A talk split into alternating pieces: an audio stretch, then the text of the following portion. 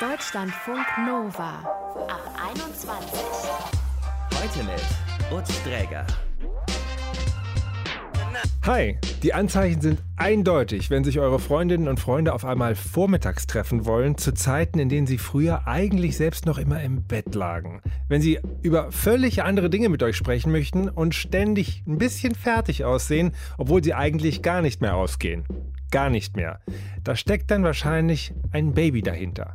Was aber macht es mit eurer Freundschaft, wenn ihr kein Baby habt, wenn sich nur auf der einen Seite auf einmal total viel ändert? Wie geht man auch damit um, wenn dann immer mehr Leute im Freundeskreis auf einmal Kinder kriegen? Wir sprechen darüber mit der Psychologin Jenny Wagner. Erst aber erzählt uns Lina, wie es ihr ergangen ist.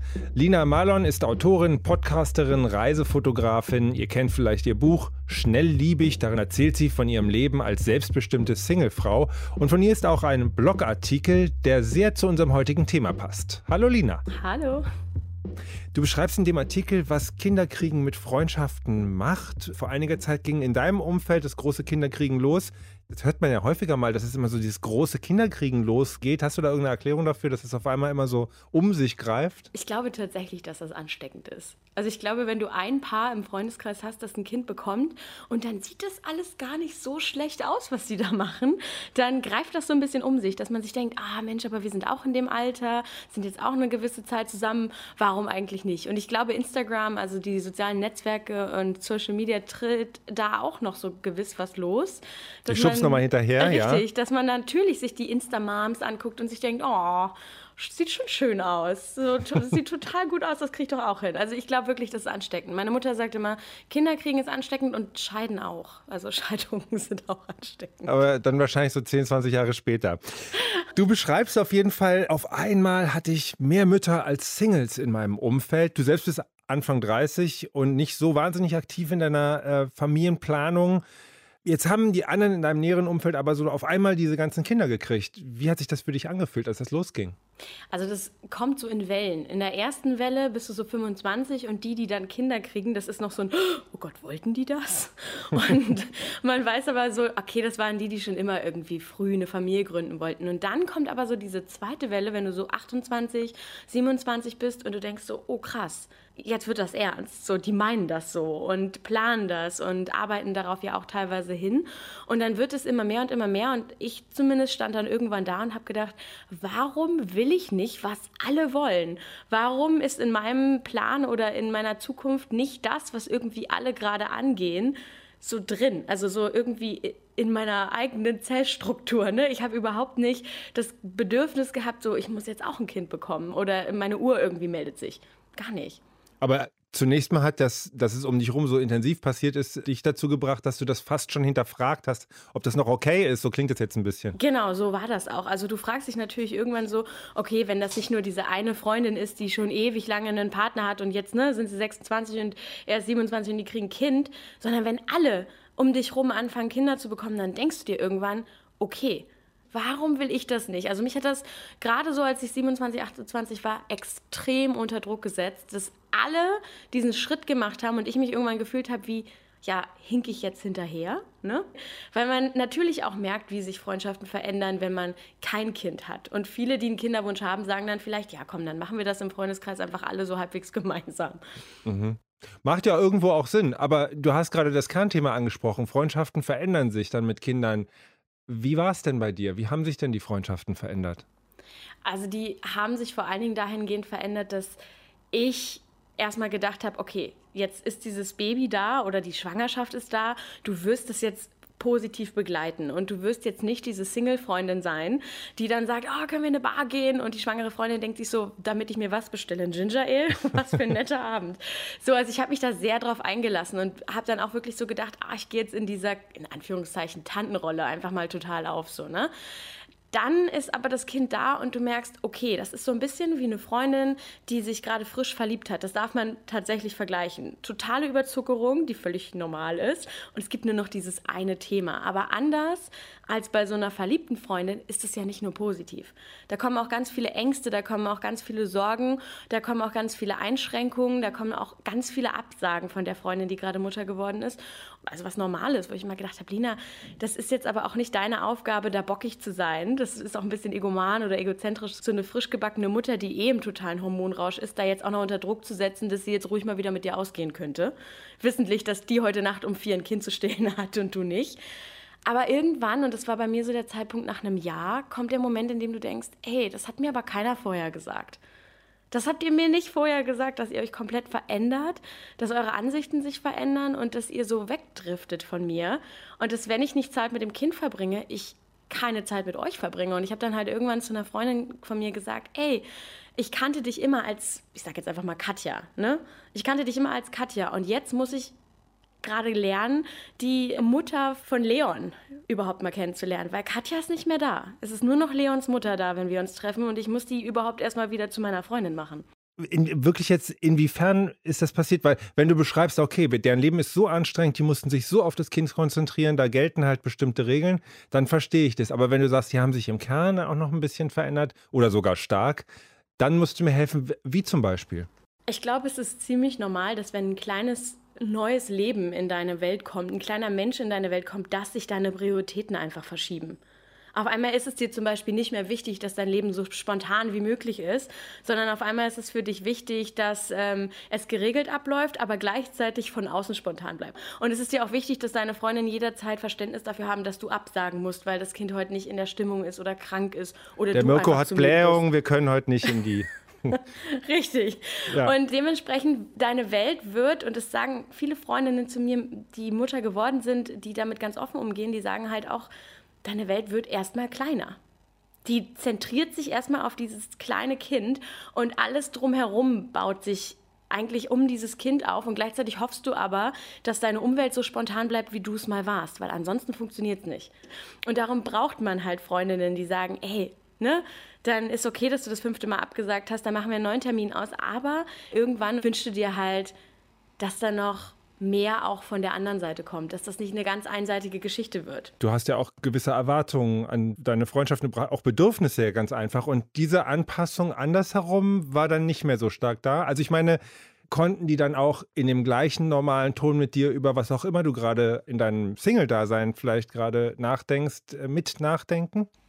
Ich glaube, das ist das Wichtigste, dass das so ist. Also ich habe zu meiner besten Freundin zum Beispiel, die Mutter ist und die weiterhin meine beste Freundin ist, mit der ich aber wirklich, das sagen wir auch beide ganz ehrlich, drei schwierige Jahre hatte, bis wir da jetzt wieder hingekommen sind, dass wir offen darüber reden können, wie wir uns auch manchmal gefühlt haben, weil jeder hat ja seine Sichtweise. Also Mütter, die jetzt gerade zuhören, werden das ganz anders sehen und ganz anders fühlen.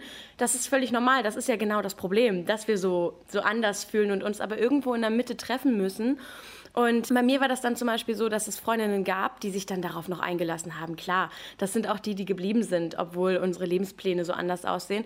Aber es gab auch einige Freundinnen, die dann zum Beispiel Sachen gesagt haben wie, ach weißt du, da bin ich der falsche Ansprechpartner. Also ich weiß auch überhaupt nicht mehr, wie Dating funktioniert. Oder also da, sorry, da bin ich raus. Das ist auch überhaupt nicht mehr mein Thema. Und ich habe dann immer so gedacht, naja, ob jetzt aber der oder der Kinderwagen besser zu deinem Lebensstil passt, ist auch nicht mein Thema. Aber ich höre halt zu. Zuhören und sich ineinander einfühlen muss immer ein Thema sein. Also ich habe mich teilweise besser mit Breisorten ausgekannt als mit Dating-Apps zu irgendeinem Zeitpunkt, obwohl in meiner Welt überhaupt gar keine Babys eine Rolle gespielt haben. Aber ich habe immer gedacht, meine Freundin spielt ja weiter eine Rolle für mich, also muss ich einen Weg finden, ihre Themen auch an mich ranzulassen. Und das ist halt was, das muss von beiden Seiten kommen. Es klang so, als hätten einigen diesen Weg wieder aus der Elternblase wieder rausgefunden und andere nicht. Ja, also ich glaube, das ist wirklich was, was man ganz alleine entscheidet. Meine beste Freundin zum Beispiel sagt immer zu mir, ey, ich werde doch wohl Zeit finden, einmal in der Woche mit dir ein Telefonat zu führen, bei dem mein Sohn nicht dabei ist. Das sind ein, zwei Stunden die Woche, die werde ich doch wohl haben.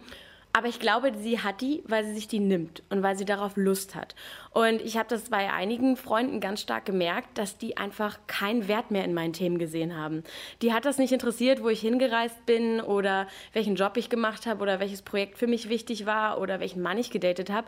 Es hat sie schlicht und ergreifend nicht mehr interessiert. Es hat sie wirklich mehr interessiert, sich mit anderen Eltern darüber auseinanderzusetzen, ja, was der Nachwuchs macht. Und das merkst du dann, wenn du so durch den Park spazierst und das Gespräch stockt so ein bisschen und man denkt sich so, ey, wir hatten uns mal so viel zu erzählen und jetzt mhm. gar nichts mehr. Und dann kommt aber eine andere befreundete Mutter von vorn und diese zwei Mütter fangen an, sich ohne Punkt und Komma zu unterhalten. Und du merkst so, mh, da ist der natürliche Flow für eine Unterhaltung und wir zwei mussten gerade wirklich arbeiten. Und dann merkst du auch so, okay, es ist Zeit, das so ein bisschen gehen zu lassen. Ne? Man kann das nicht erzwingen, dass man sich noch füreinander interessieren mag. Das muss, wie habe ich gerade gesagt, schon von beiden Seiten kommen. Hast du noch andere Tipps und Regeln, wie vielleicht enge Freundinnen mit Kindern es schaffen, eine gute Freundschaft unabhängig vom Kind zu halten, also mit und ohne Kind? Ja, ich glaube, brutale Offenheit.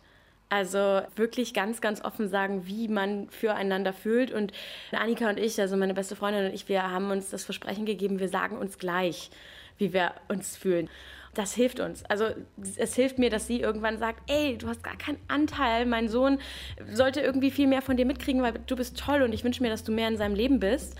Und ich muss dann diese Pille halt schlucken und mir denken, ja Mann, ich kann nicht immer nur anrufen und über Weekend-Getaways reden und wann wir uns wieder sehen und wann wir Wein trinken gehen und wann wir ausgehen. Ich muss halt auch einfach mal hinfahren und Zeit mit ihrem Kind verbringen. Das gehört genauso dazu. Ne?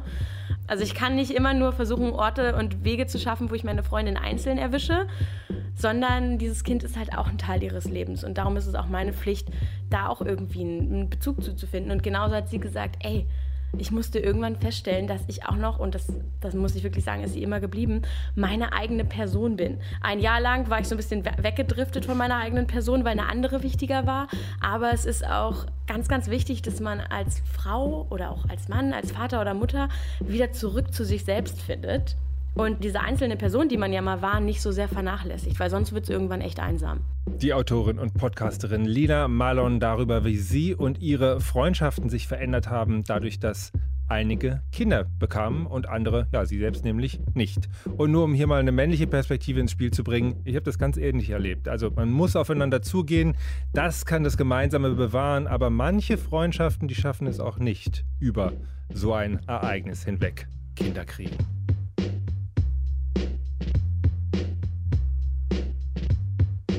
Deutschlandfunk Nova. Selbst tiefe Freundschaft kann nicht davor schützen, dass wir manchmal einfach ganz unterschiedliche Lebensentscheidungen treffen. Muss sie vielleicht ja auch gar nicht. Aber was zum Beispiel macht es mit uns, wenn sich im engen Umfeld auf einmal viele fürs Kinderkriegen entscheiden und man selbst, wir uns, ja, dagegen? Darüber möchte ich mit Jenny Wagner sprechen. Sie ist Professorin für Psychologie an der Uni Hamburg und forscht zu Persönlichkeitsentwicklung und deren Herausforderungen. Hallo. Hallo. Was passiert denn, wenn beispielsweise die beste Freundin oder der beste Freund ein Kind bekommt und man selber nicht? Driftet man dann automatisch auseinander? Also in jedem Fall macht es natürlich das Leben des einen sehr anders. Und wir sehen in den Studien zum Beispiel, dass sowas wie Familie und Eltern für junge Eltern eben auch noch mal viel wichtiger werden. Man intensiviert dort den Kontakt, aber wir sehen gleichzeitig auch, dass zu engen Freunden sich gar nicht so viel verändert, vor allen Dingen in der Kontakthäufigkeit. Und was wir sozusagen so ganz allgemein vielleicht sagen können, ist, dass das Elternwerden natürlich eine große Herausforderung und Veränderung mit sich bringt, gerade auch wenn es um Zeit zum Beispiel geht.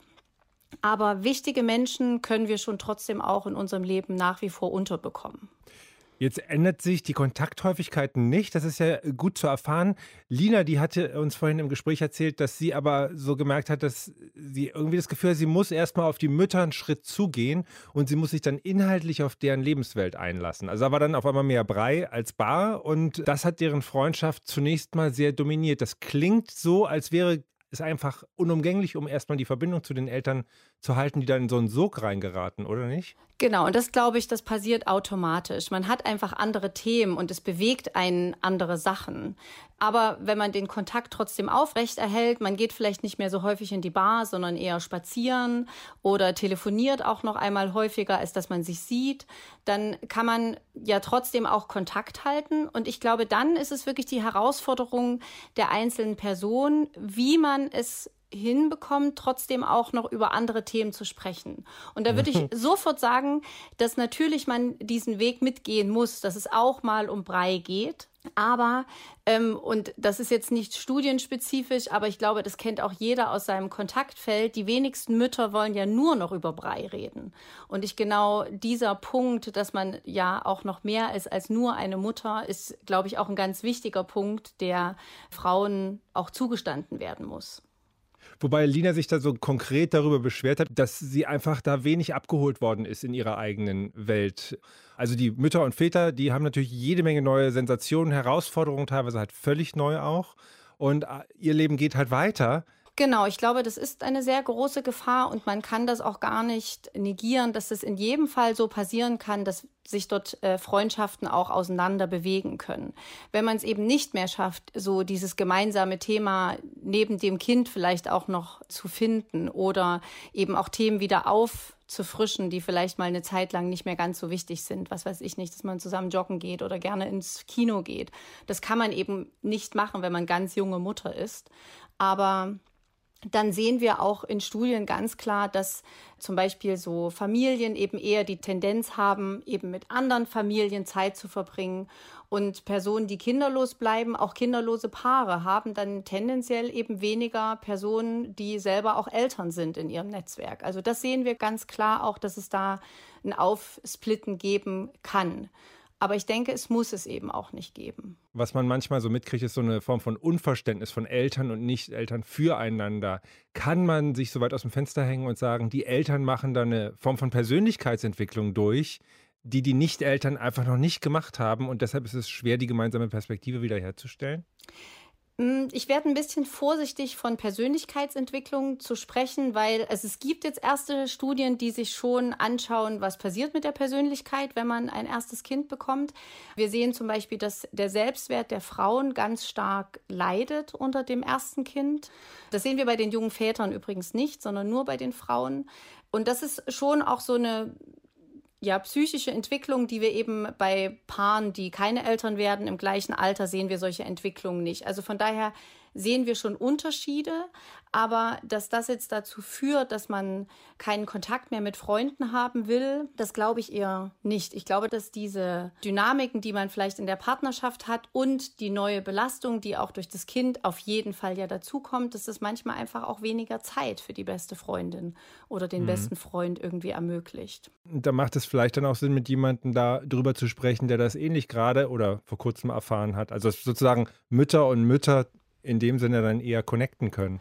Genau, ich glaube, dass es eben die Ähnlichkeit der Erfahrung von so einer Transition ist schon ein ganz wichtiger Punkt. Also man kann sich ja bestimmte Transitionen kann man sich vorher nicht vorstellen. Also eben Schwangerschaft kann man sich sowieso wahrscheinlich schwer vorstellen. Aber ich denke, dass das leichter ist, wenn man sich nicht so viel erklären muss, sondern wenn man einfach weiß, dass die andere Person das Gleiche auch erlebt hat.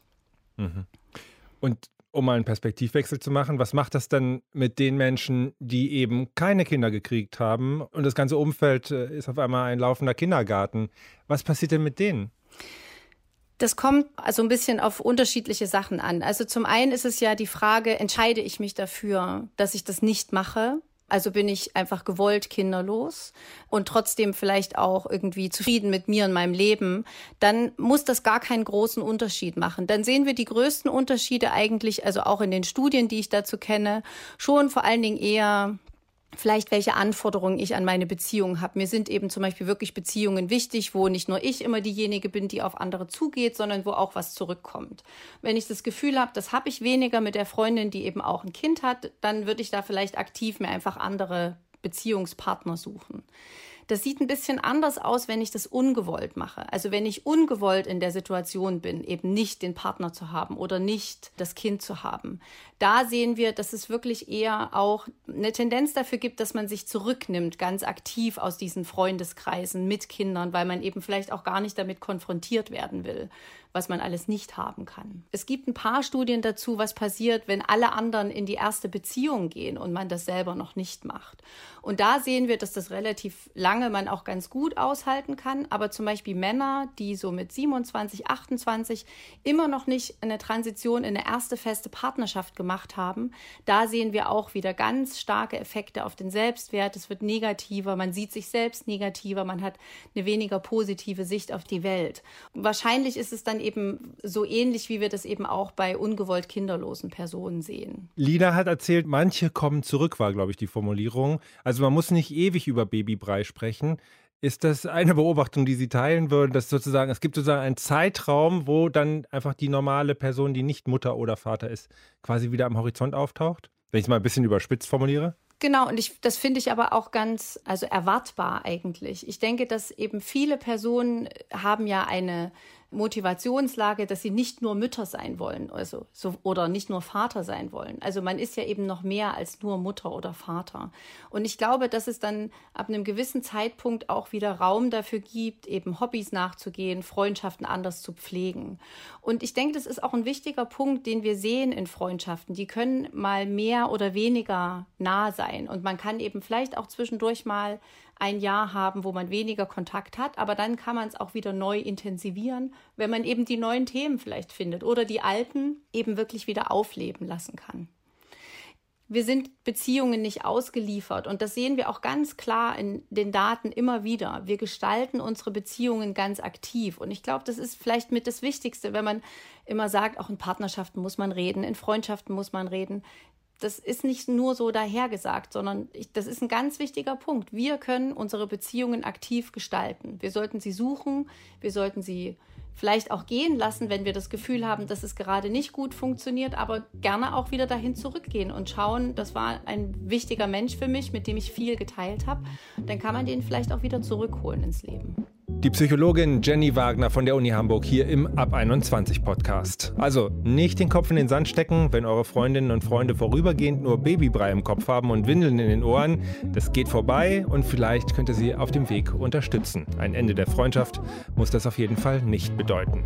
Das war der Ab 21 Podcast für heute. Mein Name ist Utz Dreger. Habt es gut mit oder ohne Kind und bis bald.